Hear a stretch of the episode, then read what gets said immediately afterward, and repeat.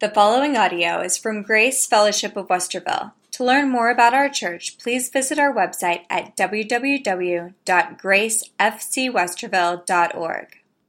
Psalm 139, and if you're visiting with us today, we've been jumping into selected Psalms, picking them up, no specific order, um, just jumping to different ones, gaining truths different different uh, weeks, and this past week, we've spent two weeks in Psalm 139 because the depth of this psalm, I mean, literally shakes you to your bones. And if you have ever questioned or wondered about how deeply involved God is in our lives, this morning should make that very clear. We're picking up in verse 13 let's read, uh, let me read for you verse 13 through 20, through uh, 18, rather, excuse me. For you formed my inward parts. You knitted me together in my mother's womb. I praise you, for I am fearfully and wonderfully made. Wonderful are your works. My soul knows it very well. My frame was knit was not hidden from you when I was being made in secret intricately woven in the depths of the earth. Your eyes saw my unformed substance, and in your book were written every one of them. The days that were formed for me, when as yet there was none of them. Last week we discussed omniscience, which is God knows all things, and omnipotence, God is all powerful, and omnipotence, or excuse me, omnipotence, God is all powerful, and omniscience, where God is all knowing. And this week, the fourth part of that, we're going to take those truths and see them practically applied by the psalmists.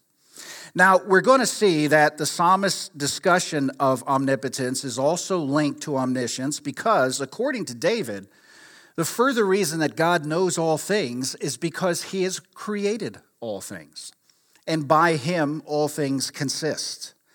God not only sees the individual and penetrates the inaccessible, but is operative there, the author of every detail of every being. H.C. Leupold says, What is being demonstrated in the fact that in this very being, man, is established omniscience and the omnipresence of God. So let's look at what David does here by beginning to discuss his praise for God's omnipotence. Now, since we saw last week that Psalm 139 is a worship psalm created for the musician to sing, and we, we thought how spectacular that service must have been to sing Psalm 139 before the service began and how powerful that would be uh, that occurs in many parts of the Psalms that these doctrines are somewhat abstract and, and they cover a variety of, of concepts that people have the ability to see and apply. But what we have here is an extremely personal psalm. And if we don't understand that God is all powerful, we don't have a right understanding of God at all. If God is not all powerful, there must be some power or powers greater than God. And that would make God weak in the whole grand scheme of things. What kind of God would that be for us to worship? Uh, Arthur W. Pink writes, quote, a God whose will is resisted, whose designs are frustrated, whose purpose is checkmated, possesses no deity at all and so far from being fit object of worship, merits naught but contempt. So, if you and I need to have a clear understanding of God and what He's doing, we have to understand from the scriptures who He is in particular and how He functions within our lives and creates us and moves us forward. Now, we've already seen that David's writing with his heart as well as his head in this psalm. And this means that he is not thinking of God's omnis- omniscience abstractly or his omnipotence abstractly, but he is applying it in a very, very personal way. And the reason this is so important for you and I is because if we're not careful, we approach theological doctrines as somewhat out there You know, we know it intellectually because that's what the Bible tells us, but sometimes it's hard to take that and apply it deeply into my heart and realize that those doctrines are functioning in me on a daily basis. And that's what uh, David is making clear here. Uh, more particularly, he is thinking of the power of God in forming him while he was still in his mother's womb. No wonder God knows me, he says. He made me. He formed me from the very first moments at the very beginning. Look again at verses 13 to 16, just to refresh us as we get into this. For you formed my inward parts, you knitted me together in my mother's womb. I praise you, for I am fearfully and wonderfully made. Wonderful are your works, my soul knows it very well. My frame was not hidden from you. And when I was being made in secret, intricately woven in the depths of the earth, your eyes saw my unformed substance. In your book were written, every one of them, the days that were formed for me, when as yet there was none of them. So, the first point we realize from David is that he is a person from the beginning. Uh, interestingly, when we see verse 15 speak of intricately woven in the depths of the earth, Job 33 6 says, Behold, I am toward God as you are. I too was pinched from a piece of clay. And I think what David is doing here is he's drawing the reality back to the time when Adam was formed. And we know Genesis tells us that Adam was formed out of the dust of the earth, and God breathed into his nostrils the breath of life. And Adam's seed bore all the seed of the generations to come. And so, what David is saying here, even back then, even back in the dirt and the dust of the earth, you knew me. Now, just let that resonate in your mind for a second. The fact that before the foundation of the world, God knew you. And so David is talking about being formed in the, in the earth in the secret places. Verse 15 says, My frame was not hidden from you when I was yet being made in secret. Now, these verses plainly teach the individual of a child while he's still in the mother's womb. David, now, David is not writing about abortion here. That couldn't be farther from the truth. But there's no way you and I can read these verses and apply them to this pr- uh, practical problem today. The chief issue is discussed about abortion concerns the identity of a fetus. People who argue for the right for a woman to have an abortion, saying it's her body and she can do with it as she pleases, gives the idea that it's no more than like a gallbladder or an appendix that she can select to have it removed. But this is why language describing this today has changed so vastly. A generation ago, when a woman was pregnant, they knew she was carrying a child. There was no question about that. And it's hard for anyone to think calmly about removing a child. So today, people talk more about a fetus or an embryo or mere tissue instead. To get rid of a tissue is not so convicting. But this is not what the Bible says here. The problem with trying to determine a point before which developing child is fully human is that there isn't one. There is an uninterrupted development of that child from the very beginning. A man's seed cannot multiply, nor can a woman's egg without each other. But when they come together, they form something so unique and so individual that there is no other combination of chromosomes exactly like these ones, and the fetus is already uniquely determined. No other child will be like that child. And of course, this weekend, having my grandson here and enjoying that, the uniqueness is overwhelming. You know, he's so much like his parents, but yet he's so different because he's unique and wonderfully formed. In the perspective uh, wording of this psalm, David is speaking of the unique individual from the very first moments of its existence. And from the very first moments, God knew him. or her. The first line of verse 16 says, Your eyes saw my unformed substance. Now, if this is how God views the unborn child, do we dare call it anything else? Stepping away from this abortion topic, can you see how infinitely God is involved in your life? Do you understand the intricate love He has for you that was before the foundation of the world? It is so easy for us to get caught up in life. Life comes at us, and I've talked to several of you who said, Boy, what a week I had. This happened, that happened, this came up, this came down. But do you realize that before the foundation of the world, God knew that? Your days were marked out. That great God who knew that is also the God who is working in and through you today. And he longs to have that deep, wonderful relationship. And so David is just overwhelmed. I mean, he's just overwhelmed with the intricacy of how God knows him. In the next two verses, David now re- reflects that there is no separation from God. Look at verse 17 and 18.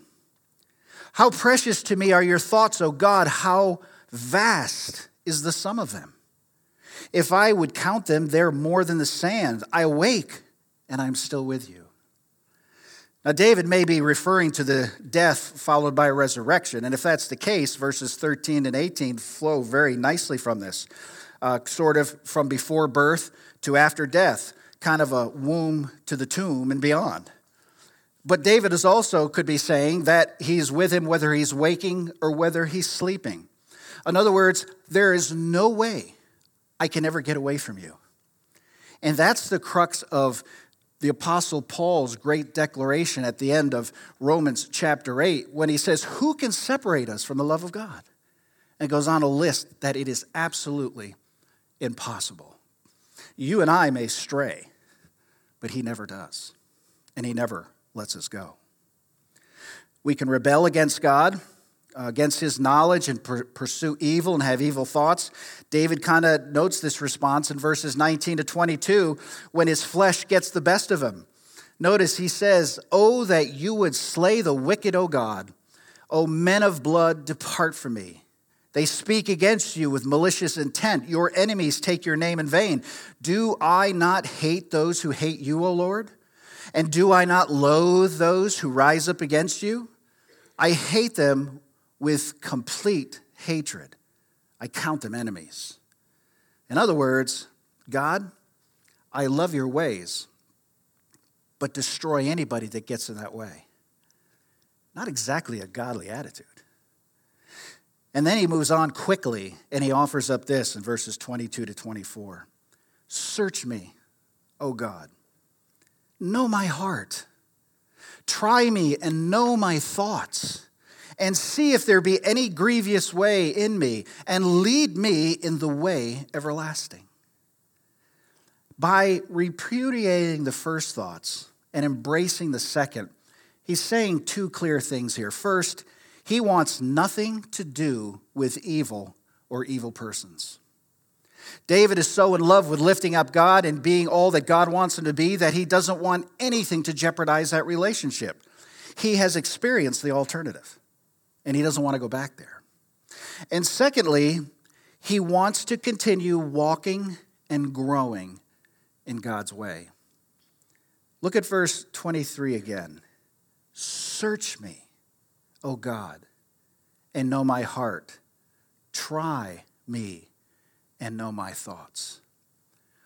How many of you this morning could sit before God in prayer and say, God, search my heart thoroughly. Put my thoughts on trial. And if there's anything not that shouldn't be there, take it away, remove it. That's some pretty heady stuff. But you begin to understand the passion that David has for walking with the Lord. He's experienced the highs, he's experienced the lows.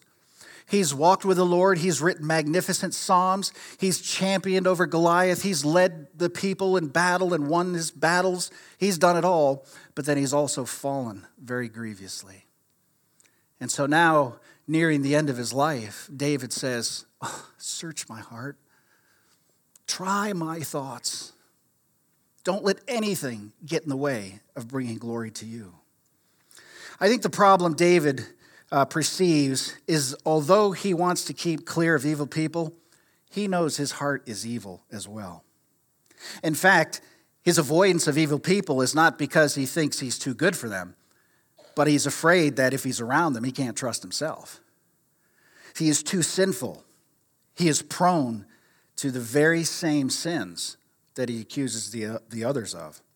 So he pay, prays for four key things here. He says, For God to know him and expose his thoughts, for God to try him and perfect his thoughts, for God to purge away anything, whatever evil there is in him, and then for God to lead him in the way everlasting.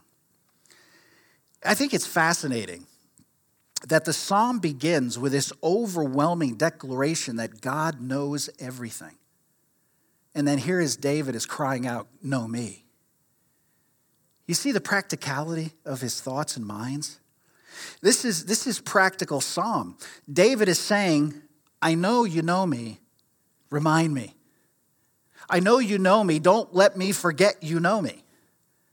See, because that attitude guides us in all our decision making and everything that we do. Don't let me forget, God, that you know me completely, completely, intimately, and thoroughly. And so this is a very practical psalm, embracing practical theology. And David is asking that God use his great, perfect, pervasive knowledge to penetrate him to keep him on point. So, God, you know everything. You are all powerful and you're everywhere I God go. So let's get me on point with you so I can bring glory to you. That's really what he's saying here.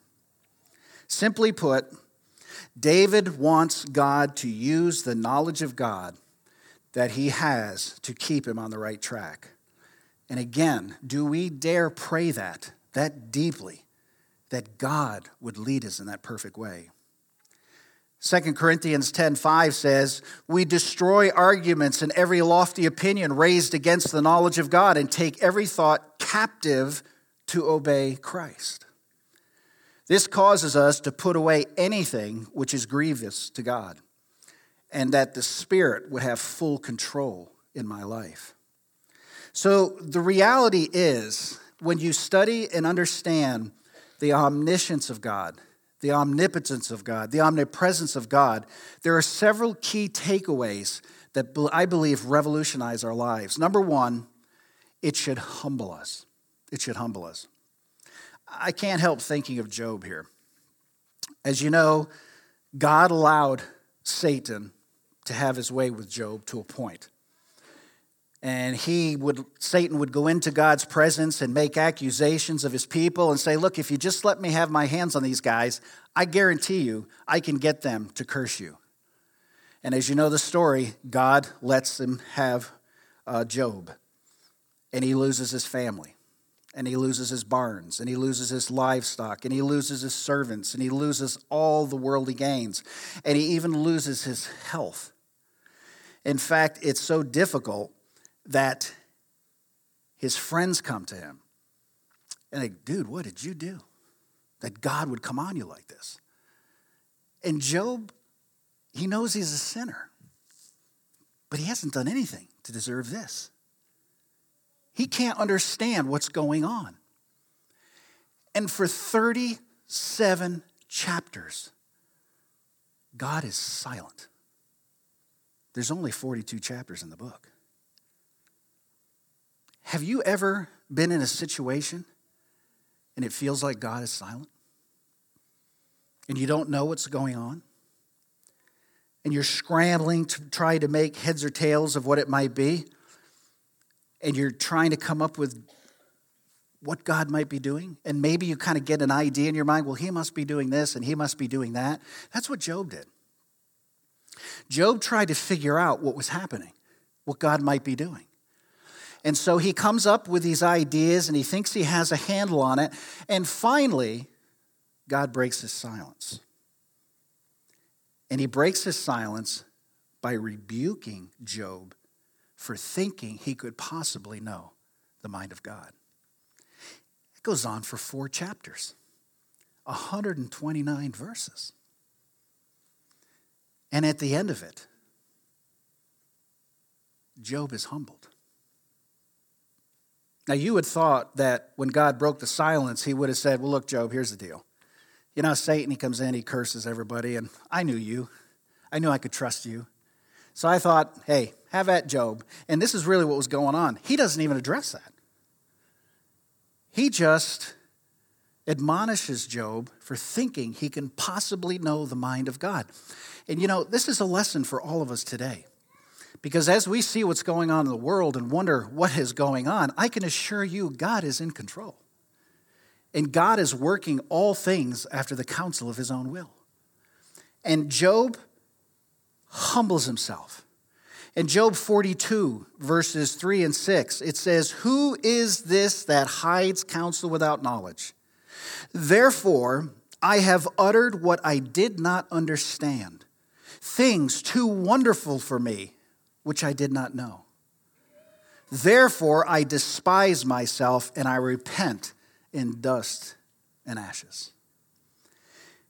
Do you get angry with life?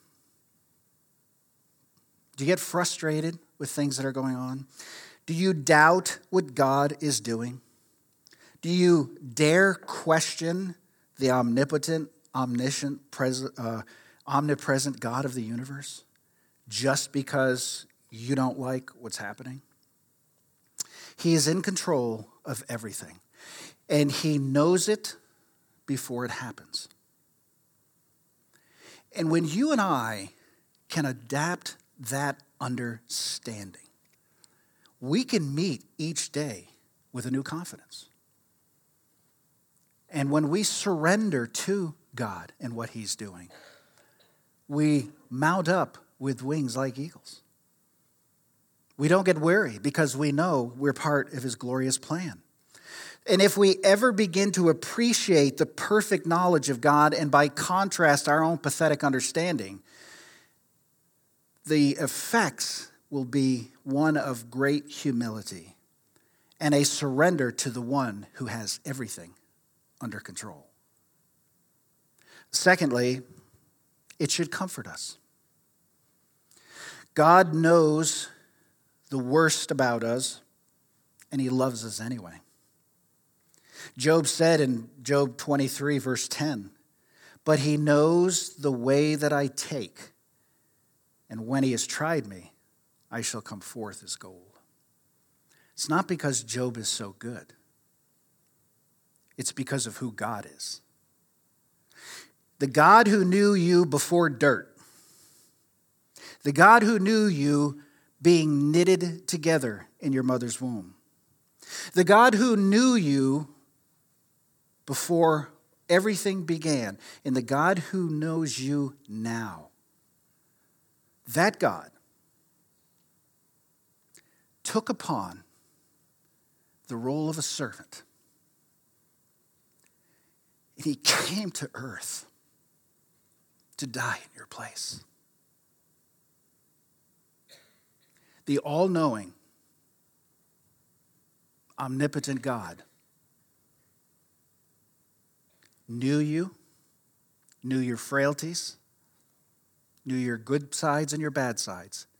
He came and loved you while you were still a sinner.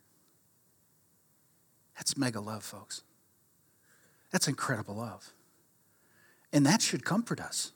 That should draw us so deeply to Him to realize this. And when He says, I, I shall come forth as gold, when He goes and gets, stands before the judgment, and he's judged for what he could have done, he will still be tried by fire and escape because of the gold that Christ paid on the cross. It is his gold that radiates in us. And so the purging process on earth, like pure gold that raises the dross to the top and, and is scooped off, our love in Christ and our surrender to Him and the finished work He has done in our hearts will make us true gold on that day. And we will be with him for eternity. And, and so he just says it clearly Look, when I'm tried, it'll be like pure gold because of what he's done. He was looking ahead for the Messiah. You and I can look back and see what's been done. And number three, it should encourage us to live for God. In Psalm 139, David has been reflecting on the omniscience of God, and it has led him to ask God to help him lead an upright life. He knows that God will do it precisely because God knows him so well. And God knows you and I inside and out, and he longs to bless you. Remember, the scripture says that he ordained good works for us before the foundation of the world that we should walk in them. You and I have a life path that's been marked out. You and I have a life path that's been laid out before us. How long will we try to do it our own way? Especially when we know how intimately He knows our every being and how much He loves us to secure our eternity. And then it should help us to pray. God's knowledge of what we need because He knows us is so perfect. He knows you when you were in Adam. He knew you before you were formed. He knew you during that formation in the womb. He knows you now and He knows your every need. So if God knows you so intimately, and does He not know your need? And if He knows what you need, will He not also provide it? It prompted Isaiah to write in Isaiah 65 24, Before they call, I will answer. While they are yet speaking, I will hear. You see, the beauty of a relationship with Jesus Christ is the reality that the one who loved you enough to die for you is the one who loves you enough to meet your every needs. You see, our eternity began the moment we accepted Christ. Our eternity is secured. But so often we just live like just somebody else on earth when we're royalty. The Bible says you and I are joint heirs with Christ. All that the Father has given him, he's given to us. And so the spectacular reality of what he has done through Christ, now adopting you and I into his family if we have come to him, means we're part of royalty. We are part of royalty. In fact, we're even called saints. That may be hard to fathom, especially when we see each other from day to day. But understand that the God who knows you that intimately before the foundation of the world and was willing to come and die for you is a God who will never leave you nor forsake you. And Hebrews says he's the same yesterday, today, and forever. I change not, he said. So as you sit here this morning, realizing this reality, are we willing to absolutely surrender to the great, omniscient, omnipotent, omnipresent God of the universe? Your resources are boundless. The glory he wants to give you is boundless. The joy he wants to give you is boundless. The Bible says that in this world we'll have tribulation. We're not getting away from it. There are problems in this world, and we will experience problems. But knowing that God is in every day leading and guiding us should give us the joy and the overwhelming power within our hearts in trusting Him to accomplish His perfect will and to walk where He walks and live as He lives and trust Him every step of the way. We don't know what He's doing, but we know what He's doing is right. We can't fully understand Him, but we know His mind is beyond us. We cannot always recognize the things we go through, but we know that they have come through his will. And you know what I say all the time that we get ourselves into situations for one of three ways. Either we put ourselves there, or Satan puts us there, or God puts us there. But all three come through the permissive will of God. He is guiding every one of us to his ultimate purpose. And the sooner we give up and give him our lives, the sooner we can experience the joy that's unspeakable and the tremendous strength that is overwhelming. We can never see his ways, but he knows us intimately. He knows us deeply. He knows us thoroughly. And that's the God who David is saying, You knew me before I was even knit together. You knew me when I was being formed in my mother's womb. Still in secret, you knew me. That's an amazing God. And that's the God who will work through every situation, whatever you're going through, whatever difficult thing or good thing, God is working through it in a wonderful way. We won't always see it, but we'll know it when God is working. Let's pray. Father, we thank you this morning for your amazing grace. Lord, the reality that you know us so perfectly. The reality that you have a clear understanding of what we're doing. The reality, Lord. And as we watch this video, this song, let us just reflect for a moment before we close as we let these words of this song penetrate our heart in closing.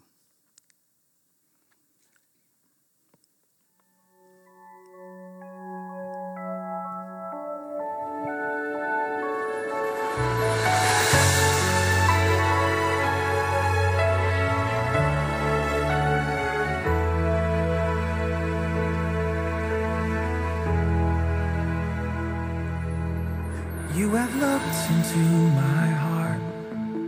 You know everything about me. You see my deepest thoughts and every corner of my soul. Each single step I take, and all my words before I speak them. Every place that I have been. Every place that I will go, I cannot hide from you. You know me all too well. There's no story of my life that your memory could not tell. I can ride the morning wings till I'm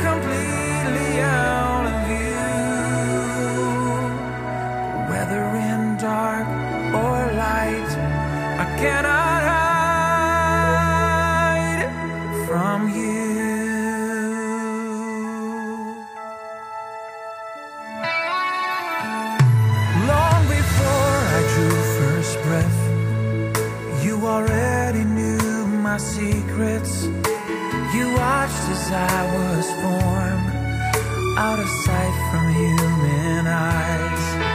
Your spirit is with me, and I am always in your presence. When I sit and when I stand, when I sleep and when I rise, I cannot